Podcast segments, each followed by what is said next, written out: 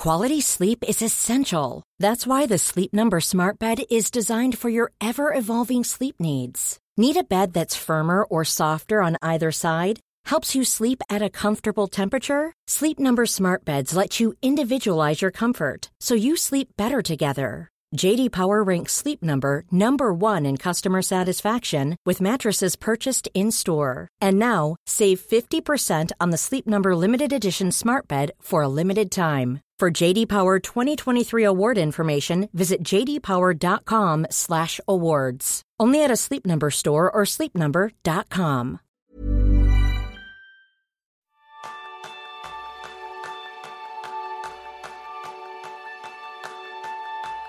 Productividad, eficiencia, gestión del tiempo, eficacia, efectividad, desempeño.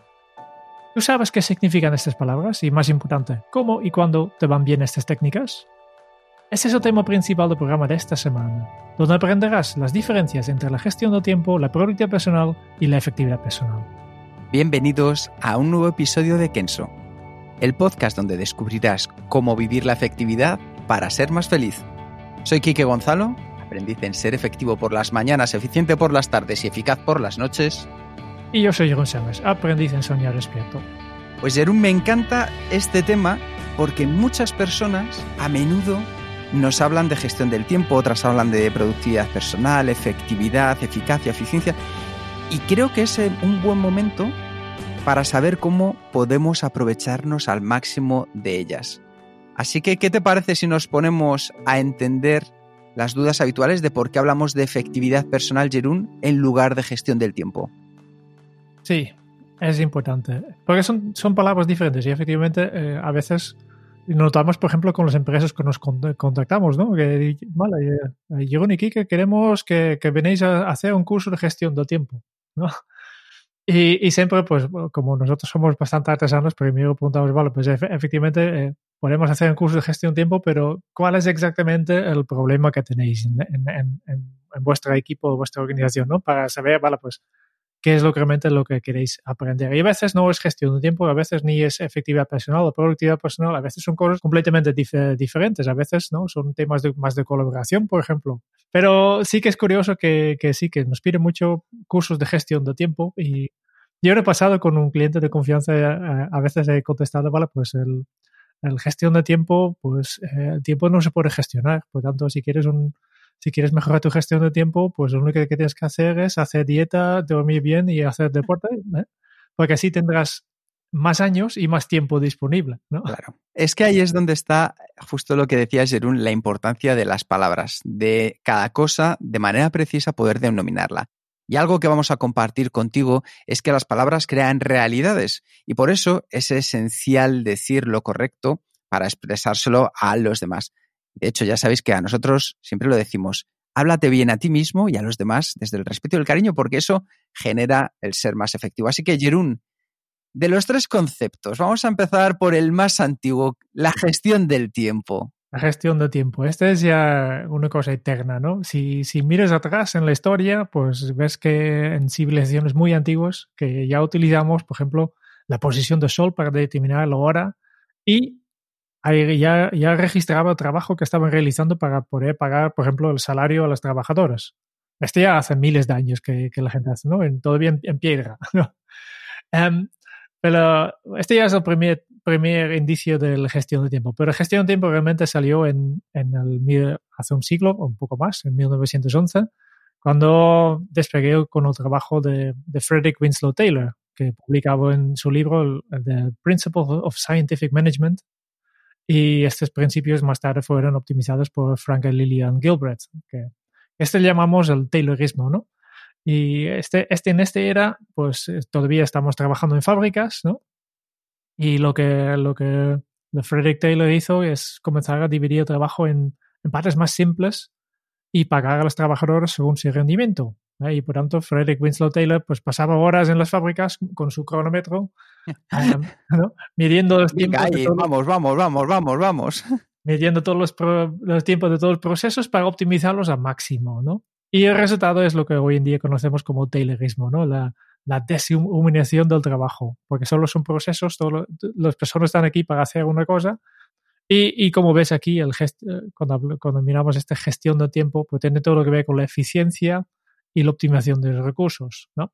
Y si nosotros miramos un poco, para nosotros, la gestión de tiempo, nuestra definición es la, que la gestión de tiempo es el proceso de planificación y el ejercicio de control consciente del tiempo dedicado a actividades específicas. Entonces aquí ya lo que vemos es que la eficiencia responde al cómo, al cómo hacemos las cosas. Y en la actualidad, la verdad es que podemos encontrar muchas formas de gestión del tiempo. El Taylorismo, de hecho, ha evolucionado en lo que hoy nosotros podemos llamar los métodos lean o ágiles, y fuera de la fábrica podemos encontrarlo también en esas técnicas como el time blocking y el time boxing, con la técnica Pomodoro como ejemplo más famoso del último. De hecho, tenemos un vídeo en el canal de YouTube sobre la técnica Pomodoro que os recomendamos ver por si os interesa. Así que, resumiendo, el time blocking es tan sencillo como poner una acción en el calendario. Por ejemplo, para una reunión, para hacer tu revisión semanal o para ir al gimnasio. Mientras en el time boxing decides justo antes de comenzar una tarea cuánto vas a dedicar a su ejecución. Y aunque hay especialistas en productividad personal que aseguran que ya no hay sitio para la gestión del tiempo, la verdad es que nosotros siempre hemos pensado, ¿verdad, Jerón, que hay, hay lugar para todo. Todavía quedan muchas ocasiones donde es imprescindible planificar y controlar el tiempo dedicado a actividades. De hecho, el primer ejemplo que nos puede venir a la cabeza es obvio, es la planificación de una reunión. Otros momentos donde también gestionamos el tiempo es, por ejemplo, nosotros en nuestro caso al impartir los talleres de efectividad. Como siempre adaptamos los contenidos del taller a las necesidades de los asistentes, siempre balanceamos los contenidos mientras el taller avanza. ¿Qué quiere decir eso? Que nos vamos adaptando. Este tema lo podemos eliminar porque no hay tanto interés. Ha salido un nuevo tema que sí que parece que les gusta. ¿Dónde lo podemos colocar? Hemos usado más tiempo, nos hemos pasado aquí, que es una cosa que nos pasa a menudo, ¿verdad, Jerún? en este tema. ¿Cómo vamos reorganizando los contenidos restantes para terminar a tiempo? Bueno, desde nuestra perspectiva, en la actualidad, el mayor beneficio de la gestión del tiempo está en tomar conciencia de la duración prevista de tus acciones y proyectos. Y así evitar algo que es muy ineficiente, que es el sobrecompromiso. Yo soy el primero, un crack en ello, el artista mayor del reino, en sobrecomprometerme y decir a todo que sí, porque me cuesta decir que no. Que para eso tenemos otro vídeo en YouTube, ¿verdad, Jerún? Aprender a decir no. Entonces, yo sigo en mi camino de cada vez sobre comprometerme menos. Si a ti también te pasa, echa un vistazo a ese vídeo que te va a ayudar bastante. Al final, la gestión del tiempo se ha movido de lo que nosotros llamamos de la fase completar a la fase clasificar de tu flujo de trabajo. En Kenso decimos que hay tres Cs, que son la de capturar, clasificar y completar. Y nosotros llevamos la gestión del tiempo desde la última, que es la fase de completar, a la fase de clasificar. Y con esto damos paso al segundo término que apareció después de la gestión del tiempo, que es el de la productividad personal, Jerún. Sí, porque, claro, antes has hablado del, Taylorismo, ¿no? Y el Taylorismo nació ah, como resultado en una excepción histórica, porque nunca antes y nunca después se dieron este conjunto de circunstancias únicas que, que son en las fábricas, pues hay aquí. Que primero el trabajo está muy bien definido. Tú solo tienes que poner este tornillo, ¿no? es trabajo divisible, ¿no? Para hacer un, coche, pues tiene que pasar por diferentes estaciones, ¿no? Y, además, pues lo que dicen en fábricas es, separar entre dos tipos de personas. Había personas que hacen el trabajo y no tienen que pensar, que son los trabajadores de la fábrica, ¿no? Y luego hay personas que piensan sobre el trabajo, pero no hacen el trabajo, que es la dirección. Sí. Pero claro, a partir de los años 50 del siglo pasado, pues vimos cómo apareció el, otra figura, que es el trabajador que también sabe pensar, ¿no? que le llamamos hoy en día el trabajador de conocimiento. Y poco a poco las circunstancias de trabajo nos han devuelto a una situación que se parece bastante a lo que había antes de la revolución industrial, ¿no? Es decir, que tenemos una gran cantidad de trabajo que no es planificable, no siempre tenemos claro sobre qué hay que hacer y tenemos que adaptarnos a los cambios de día a día, ¿no? Yo digo que es la situación antes de la revolución industrial, porque si miro, por ejemplo, un granjero, sí. pues al levantarse por la mañana, este granjero, pues más o menos sabe qué, qué va a hacer durante el día. Tiene una idea general de actividades a completar. Pero se levanta, empieza su jornada y detecta que una de sus vacas se ha puesto enferma. Eh, puede descubrir que se ha caído parte del vallado y debe repararlo de manera urgente y entre toda esta odisea, pues necesita encontrar un momento para llamar al veterinario para preparar el parto de los nuevos reses. Es como este granjero de, que vivía hace 200 años, pues tal vez su vida parece más en, nuestra vida actual que, en la vida de, de, estos trabajadores de fábricas, ¿no? Y por tanto, hoy en día da igual si trabajas como contable, como médico, formadora, la asistente social, la abogada, el gerente, la inversora, pues todos vivimos esta situación bastante similar al granjero. Podemos tener una idea general de cómo será nuestro día y también sabemos que aparecerán muchos imprevistos. Claro que sí. Y, pues esto, en, esta situación, el enfoque de, de, cómo trabajamos cambia de, planificar controlar tiempo que, que, que, hicimos en las fábricas, en el taylorismo, a lo que hacemos ahora es prepararnos, prever y decidir sobre la marcha, sobre qué es lo que hay que hacer. Y aquí es donde entramos en el terreno de productividad personal, ¿no? Cambiamos la gestión del tiempo a la gestión de la atención. Este para mí es importante. El objetivo de las técnicas de productividad personal es sacar el máximo provecho del tiempo activo, porque lo que queremos es conseguir más resultados con menos esfuerzo. Y en otras palabras, la productividad personal es la suma de la eficacia, y la eficacia es hacer las cosas correctas, y la eficiencia, y la eficiencia es hacer bien las cosas. ¿Vale? Si miramos un poco en, el diccionario, pues miramos la, definición oficial de productividad. Aquí ponen la productividad es la relación entre lo producido y los medios empleados, tales como mano de obra, materiales, energía, etc. Claro. ¿Ves cómo productividad también está un poco basado en fábricas todavía, ¿no? Porque sí, en este caso, para un trabajador de conocimiento, su, recurso más valioso es su atención. Por tanto, un trabajador de conocimiento productivo es un profesional que saca la máxima cantidad de resultados de su capacidad de atención. Y, esto, donde el calendario es el instrumento que representa la gestión de tiempo, porque estamos con los tiempos, la lista de tareas o la lista de acciones es el núcleo de los métodos de productividad personal.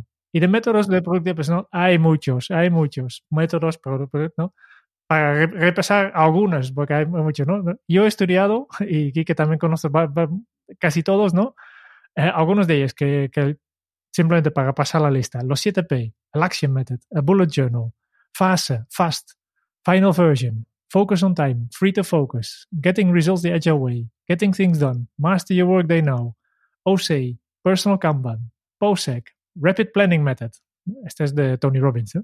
Systemist, Take Action, Take Back Your Life, Think Productive, Total Relaxed Organization, Total Workday Control y Zen to Done. Hay más, ¿eh? hay muchos más. Al final, al estudiar todos estos sistemas, que notas que, que, tienen algunas cosas en común. Lo primero, que todos estos sistemas eh, dan mucha importancia a crear un sistema externo a la mente para gestionar los compromisos. No puedes mantenerlo todo en tu cabeza. Y también todos estos sistemas lo que tienen en común es dediquen algunos momentos concretos durante el día o la semana o mes para procesar, clasificar o aclarar nueva información y actualizar el sistema. Y después todos estos sistemas tienen una manera, presenta una manera para organizar tu lista de, tareas o acciones para que sea fácil de priorizar y decidir la siguiente actividad a terminar. Y también alguna forma de mantener a la vista los resultados deseados más allá del trabajo diario. Es un poco un resumen de lo que tiene todo en común, ¿no? Y con los años, pues la productividad personal ha ido cambiando a seguir un poco los cambios en la sociedad, ¿no? Lo más importante para nosotros ha sido la desaparición de esta separación entre la vida personal y la vida profesional que hemos hablado en el episodio 128, ¿eh? el episodio sobre las seis rutinas para separar la vida y, y el en el trabajo de casa. Y esto, y aunque la revolución industrial ya terminó hace muchos años, la forma de liderar las empresas que, que se adapta a esta nueva realidad durante el siglo XXI impulsada por las nuevas tecnologías. Como consecuencia de estos cambios, cada vez más profesionales han empezado a integrar la vida laboral y la vida personal y aplicar los mismos sistemas de productividad personal en su ámbito personal.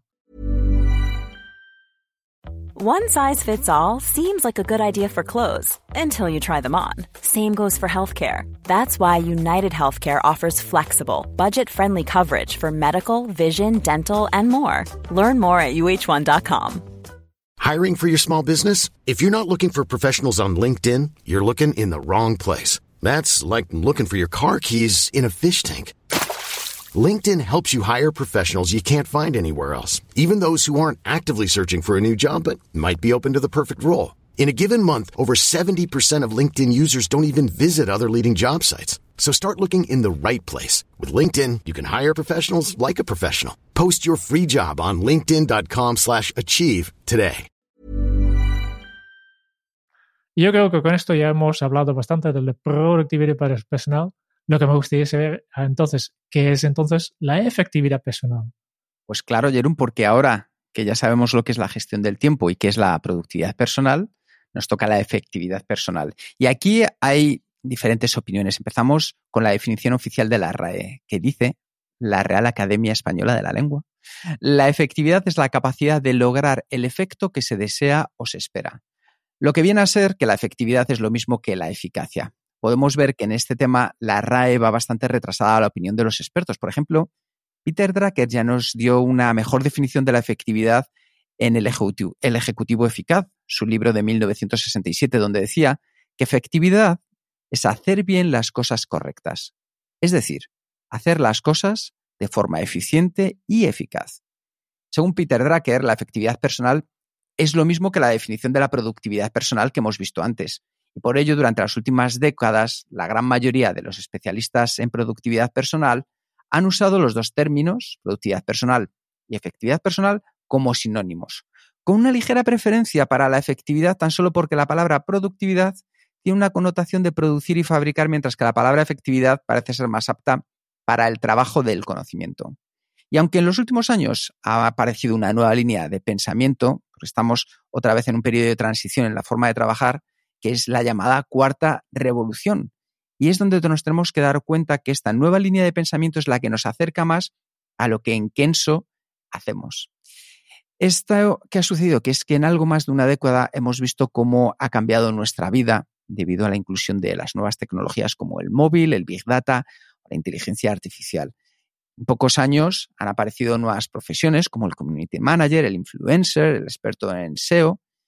Y al igual que hay otras profesiones que van desapareciendo a una velocidad de vértigo. Los operadores de máquinas de coser, porque ahora los ordenadores controlan las máquinas. Ya vemos que hay taxistas que son máquinas, hay múltiples pruebas con coches autónomos en todo el mundo, o las agencias de viajes donde ya en Internet tú puedes encontrar tus billetes de avión más baratos. Dentro de poco habrá un robot, una máquina, una aplicación que sabrá realizar una parte de tu trabajo mejor que tú. Y esto no es solo aplicable al trabajo manual. Por ejemplo, ya hay sistemas de inteligencia artificial que combinan datos y storytelling para escribir artículos en diarios prestigiosos. Esta revolución está siendo un efecto tremendo en el trabajo, porque si las máquinas hacen gran parte de tus actividades actuales, ¿a qué nos vamos a dedicar en unos años?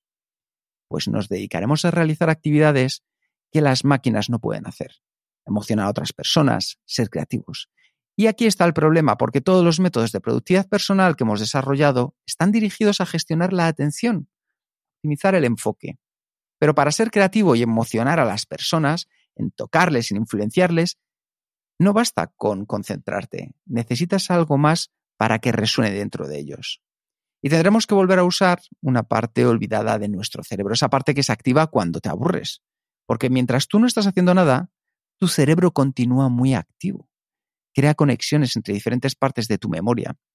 En esos momentos en concreto se activa la red neuronal por defecto y es la responsable de, entre otros, los momentos eureka. Yo creo que aquí eh, hay que mencionar el libro de Hiperfocus de Chris Bailey, el Skater Focus, que de hecho es el libro que hemos reseñado para Kenso Círculo. Ya sabéis que en Kenso Círculo tenéis una serie de beneficios especiales por ser mecenas de este podcast y hemos hablado de la importancia de estos momentos. Si quieres saber más, ya sabes, te puedes apuntar a nuestro círculo en dentro del podcast que lo dejaremos dentro de las notas. Sabiendo esto, podemos ver entonces la lógica evolución desde la productividad personal tradicional, donde el énfasis está en la gestión de la atención, es decir, en los momentos en los que estamos enfocados en una tarea, a lo que nosotros en Kenso llamamos a partir de ahora la efectividad personal, donde el énfasis está en la gestión de tus intenciones. Mientras en la productividad personal lo importante son los momentos de concentración el descanso, el ocio y la desconexión solo sirven en este caso para recargar las pilas y volver a producir.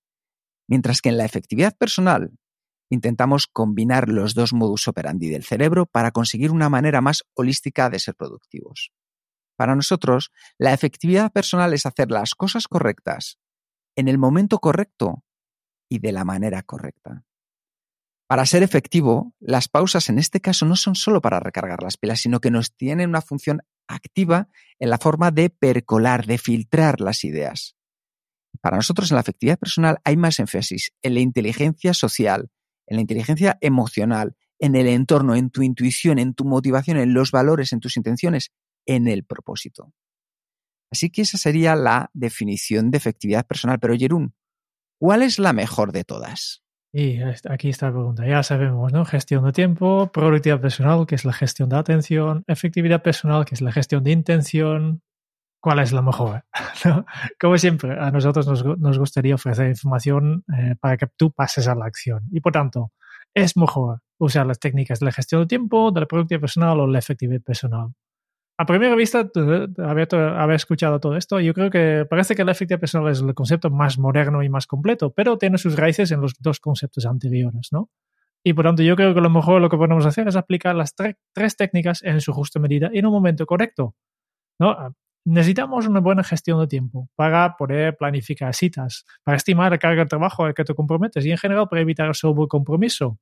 ¿no? Imagínate que un cliente, un, un compañero o tu jefe te llama y te dice, hey, tengo un proyecto nuevo que te va a costar, ¿no? Que, y tú sabes que este tipo de proyecto te va a costar ocho horas, pero tiene que ser, tiene que ser para la semana que viene.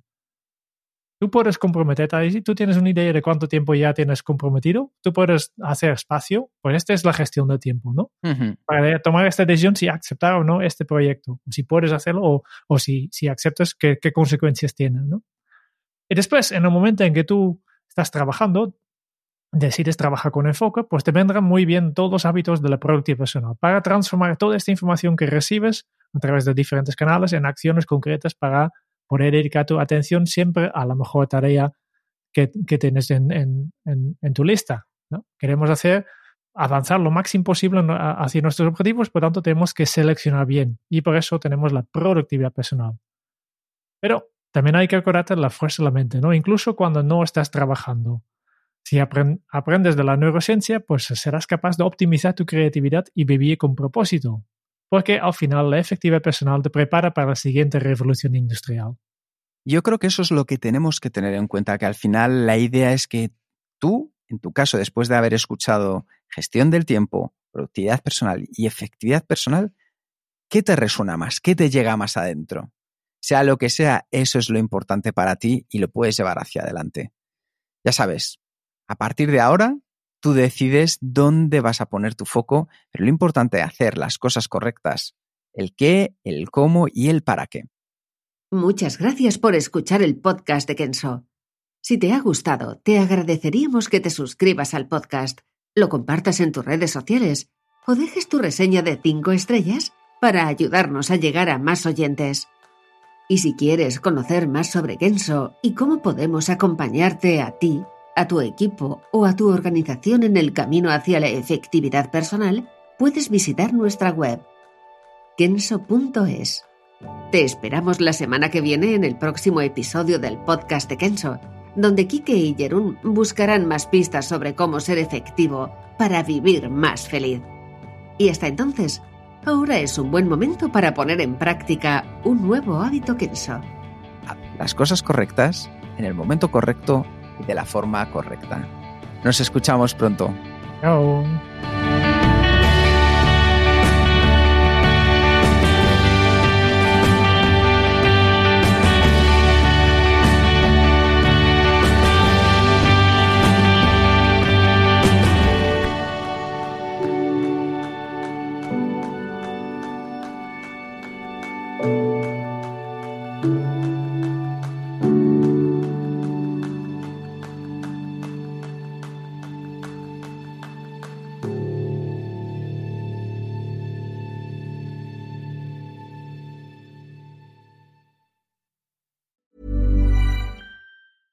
Ever catch yourself eating the same flavorless dinner three days in a row? Dreaming of something better? Well, HelloFresh is your guilt-free dream come true, baby. It's me, Kiki Palmer. Let's wake up those taste buds with hot, juicy pecan crusted chicken or garlic butter shrimp scampi. Mm. Hello Fresh. Stop dreaming of all the delicious possibilities and dig in at HelloFresh.com. Let's get this dinner party started.